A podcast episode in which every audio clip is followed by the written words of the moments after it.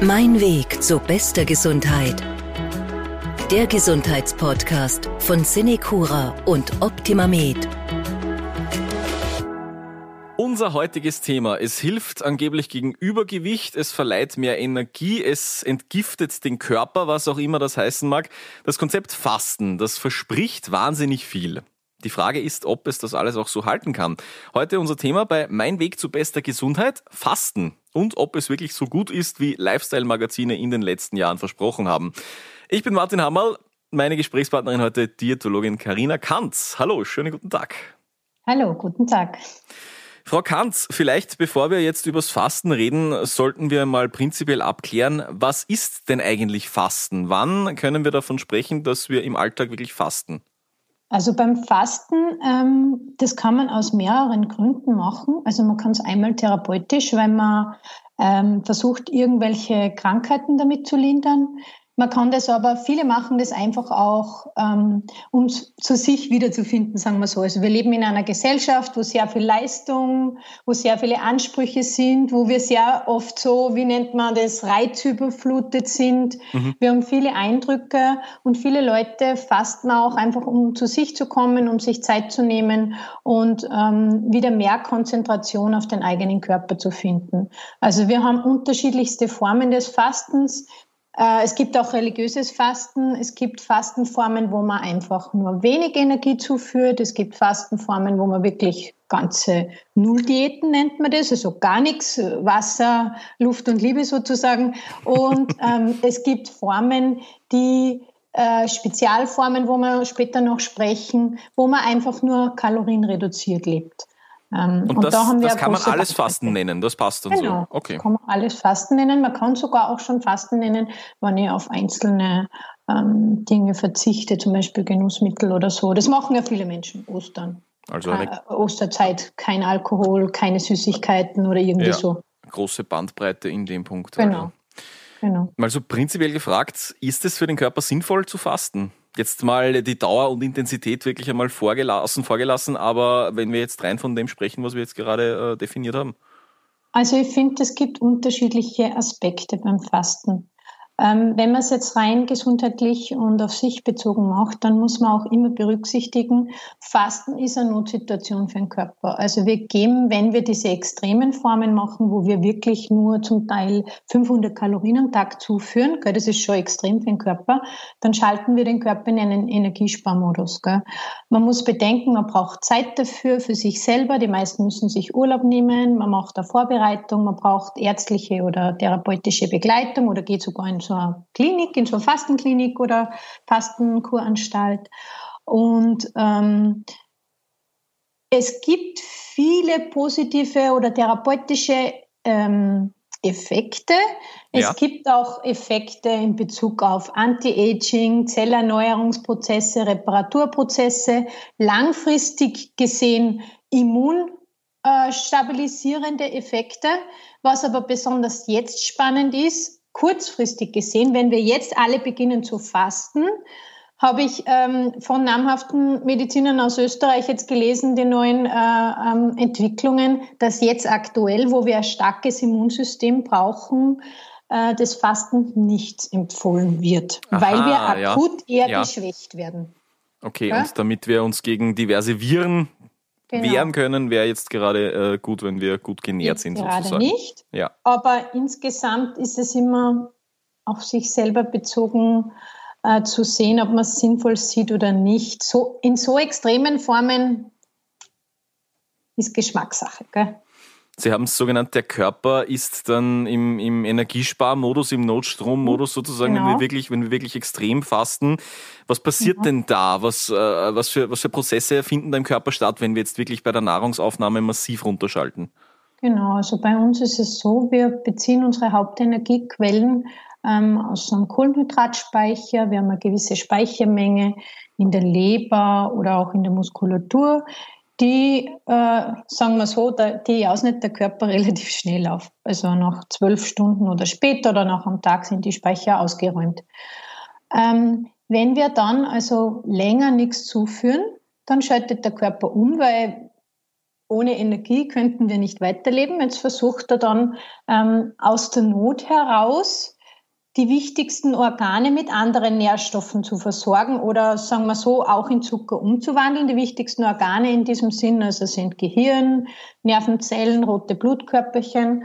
Ähm, und da schaltet er um auf diese Notversorgung und das kostet natürlich Energie, man wird müde, auch der Grundumsatz, also der, der Umsatz, den wir brauchen, wenn wir nur ruhig da liegen, wird heruntergedrosselt. Und das Problem ist, viele Leute glauben mir oft beim Fasten, ah super, da nehme ich ab. Äh, aber was nehme ich ab, wenn ich im Not, in der Not bin? Leider nicht die Fettreserven, die wir uns erhoffen, sondern Fett ist die letzte eiserne Reserve beim Überlebenskampf sondern als erster den mühevoll antrainierten Muskel. Das heißt, der Schwimmring bleibt mir bis ganz zum Schluss. Das wird jetzt nicht die gute genau, Nachricht für viele Menschen Genau, das ist einfach Überlebenstaktik vom ja. Körper. Ja. Und, und das ist eben die Sache.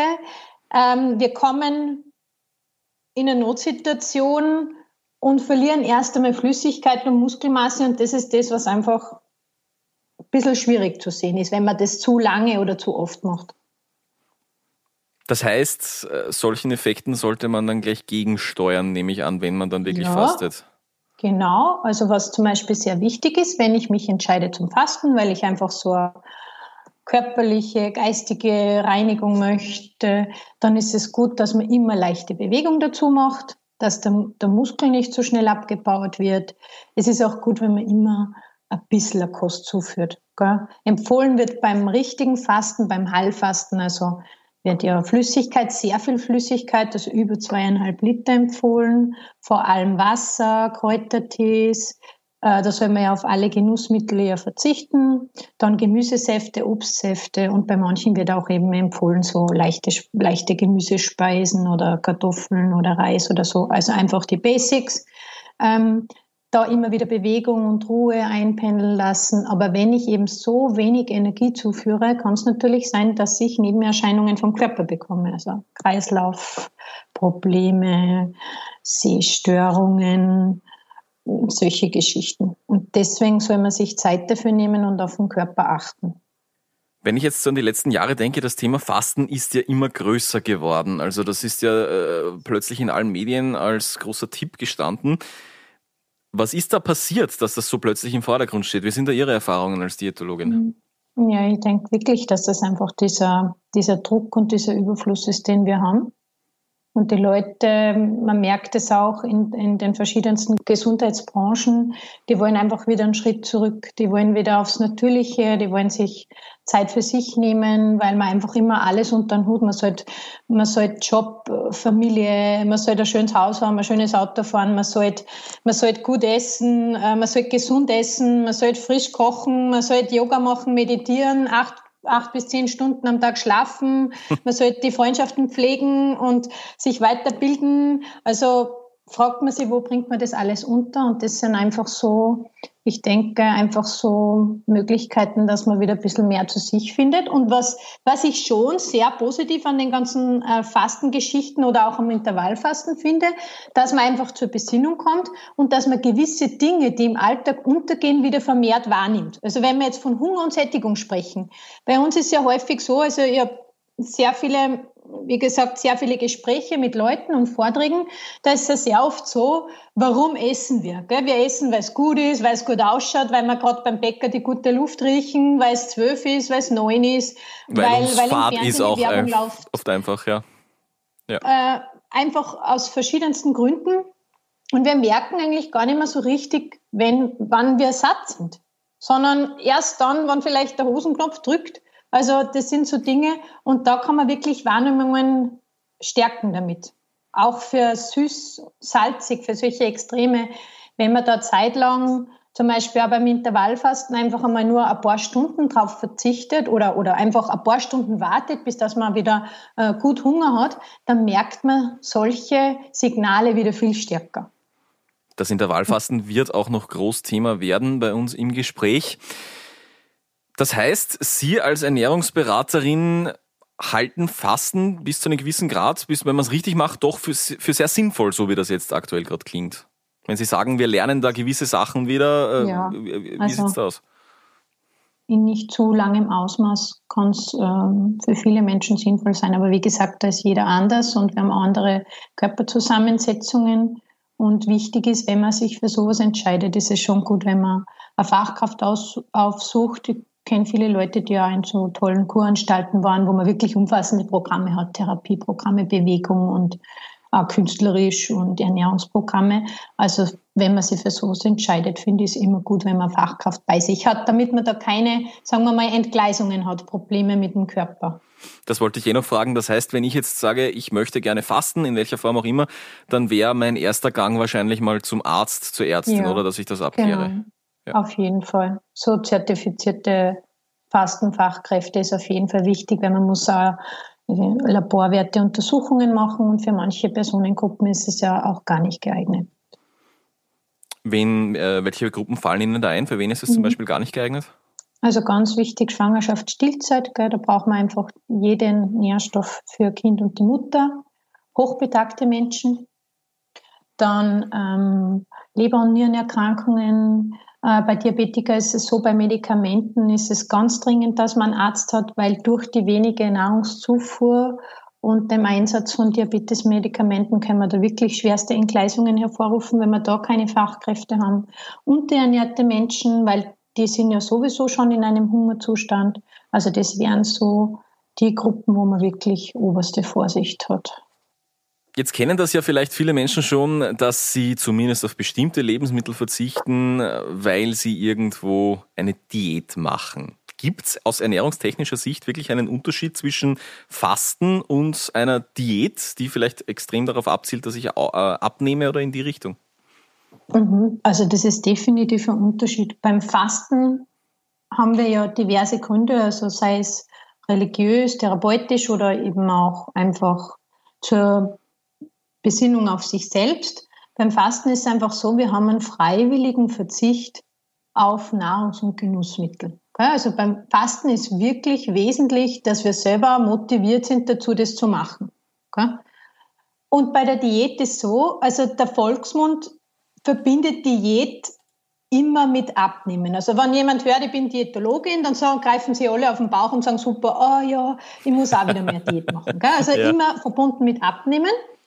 Ähm, in Wirklichkeit, wenn wir aber jetzt in Fachkreisen von Diät sprechen, ist es immer eine Spezialkostform. Also es gibt Menschen, die haben diverse Erkrankungen, sagen wir zum Beispiel, sie haben eine Nussallergie, dann wäre es schon wirklich wichtig und wesentlich, dass sie in ihrem Leben auf Walnüsse und diverse andere Nussarten verzichten. Oder sie haben eine Milchzuckerunverträglichkeit, eine Laktoseintoleranz, dann kann man da ähm, laktosefreie Produkte wählen und in kleinen Dosen ähm, Laktose zuführen. Ähm, also, oder Sie haben eine, eine Zöliakie, eine Glutenunverträglichkeit. Äh, dann ist es einfach so, dass man sein ganzes Leben lang wirklich absolut auf jedes Staubkorn an ähm, Gluten verzichten muss. Gell? Das sind also Kostformen.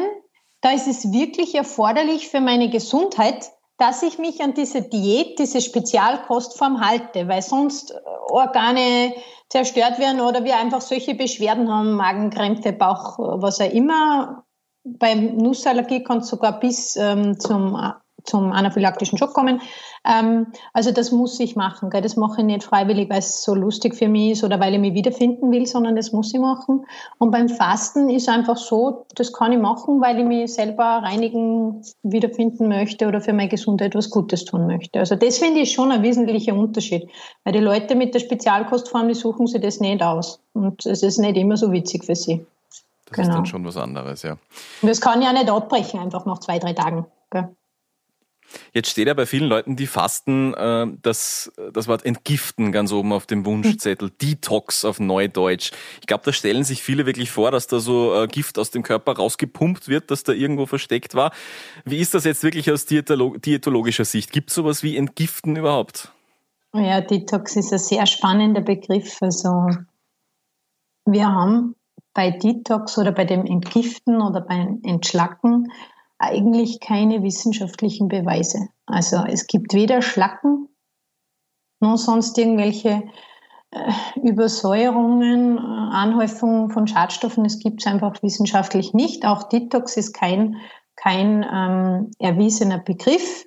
Wir wissen auch nicht, welche genauen Gifte das sein sollten. Es werden auch gern Präparate dafür verkauft, Nahrungsergänzungsmittel, die das schneller ausleiten aus dem Körper. Der Begriff Schlacken äh, ist kein medizinischer Begriff. Das ist ganz witzig. Der kommt aus der, aus der Mineral-, Kohlenstoff- und Ölerzeugung und nicht aus dem medizinischen Bereich.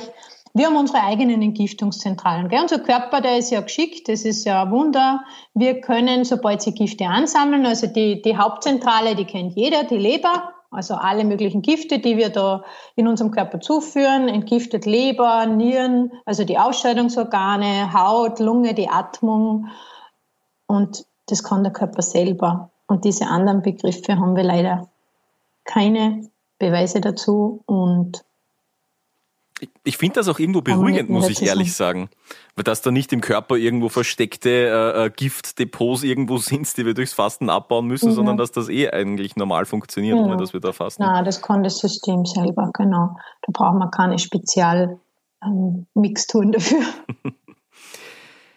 Wir haben es heute schon kurz erwähnt, äh, leichte Bewegung wäre gut beim Fasten. Mhm. Wie sieht das wirklich mit Sport aus? Wenn ich jetzt sage, ich äh, Läufer bin oder so, sollte ich da dann für die Fastenzeit darauf verzichten oder ist das dann normalerweise kein Problem? Ja, also ich denke mal, wenn man regelmäßiger Läufer ist, dann wird man eine gewisse ähm, Distanz schon schaffen. Gell?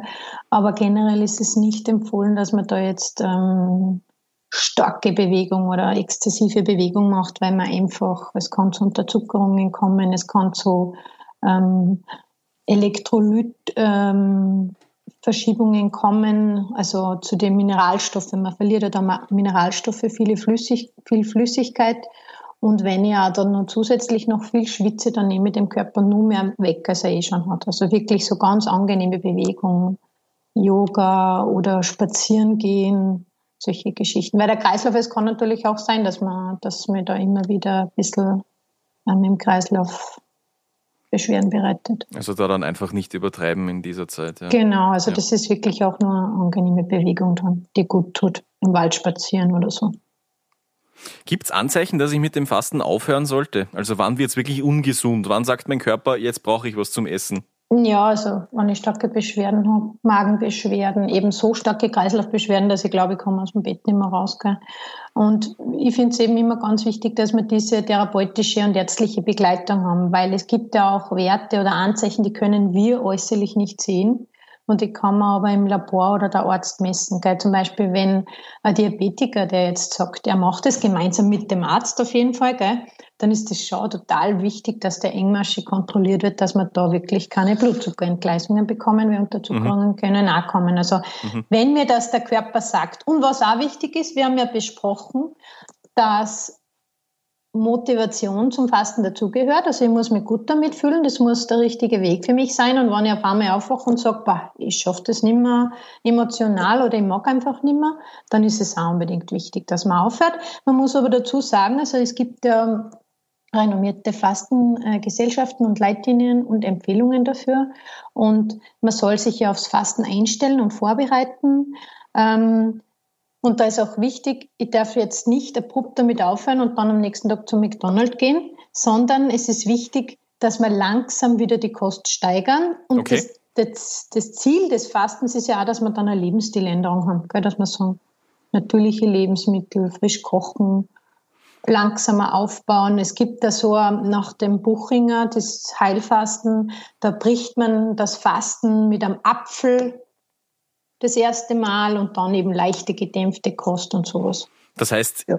im Idealfall lerne ich im Fasten, dass mir das eigentlich gut tut, wenn ich äh, gewisse Sachen weniger esse, gar nicht esse, so ein bisschen den eigenen Körper kennenlernen. Verstehe ich das genau. richtig? Genau. Oder dass ich vielleicht gar nicht so viel Kaffee brauche, wie ich mir glaubt habe, oder so viel Schokolade brauche, wie ich glaubt habe, oder dass das, das, das regelmäßige Bier gar nicht so wichtig ist für mich. Also ich denke, solche Hintergründe hat das auch, das Fasten.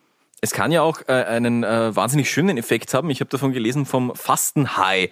Also wo der Körper wirklich äh, äh, euphorisch wird. Was passiert denn da? Was ist denn da der Grund? Ja, das ist einfach im Gehirn. Wir haben ja diesen Glücksbotenstoff, das Serotonin. und da verändert sich was. Also es ist dann mehr davon im Kopf und dadurch haben wir ein Stimmungshoch. Und was natürlich auch, also das finde ich halt so, ein wesentlicher Beitrag ist, wenn ich mich jetzt sehr viel mit mir selber beschäftige und Dinge tue, die ich sonst nie gemacht habe, aber die mir wichtig sind. Schöne Musik hören, malen, Handarbeiten, lesen, im Wald spazieren gehen, dann finde ich, ist das auch äh, durchaus ein bereicherndes Erlebnis, dass man solche, solche Sachen wieder macht. Das heißt, wenn wir nochmal zusammenfassen, die Tipps für Menschen, die fasten möchten, das wäre mal die ärztliche Begleitung auf jeden Fall. Unbedingt, ja. Was wäre dann noch sehr wichtig jetzt, wenn, wenn wir es äh, so sagen? Gut vorbereiten, gut vorbereiten, Zeit nehmen, Urlaub nehmen, ähm, viel Flüssigkeit, viel Ruhe und immer auf den Körper hören, das ist auch ganz wichtig. Im Zweifelsfall eher dann lassen und nicht mit Gewalt genau. durchziehen. Genau. Soweit also mal der erste Teil zu unserem Fastenschwerpunkt hier bei uns im Podcast. In der nächsten Woche sprechen wir noch über eine ganz spezielle Form des Fastens, nämlich das Intervallfasten. Das verspricht ja teilweise sogar noch mehr als das normale Fasten. Für uns natürlich Grund genug, dass wir das ganz genau beleuchten. Ich sage an dieser Stelle schon mal vielen Dank an Diätologin Karina Kanz. Wir hören uns nächste Woche wieder. Sehr gerne. Und bis dahin bleiben Sie gesund. Mein Weg zu bester Gesundheit. Der Gesundheitspodcast von Cinecura und Optimamed.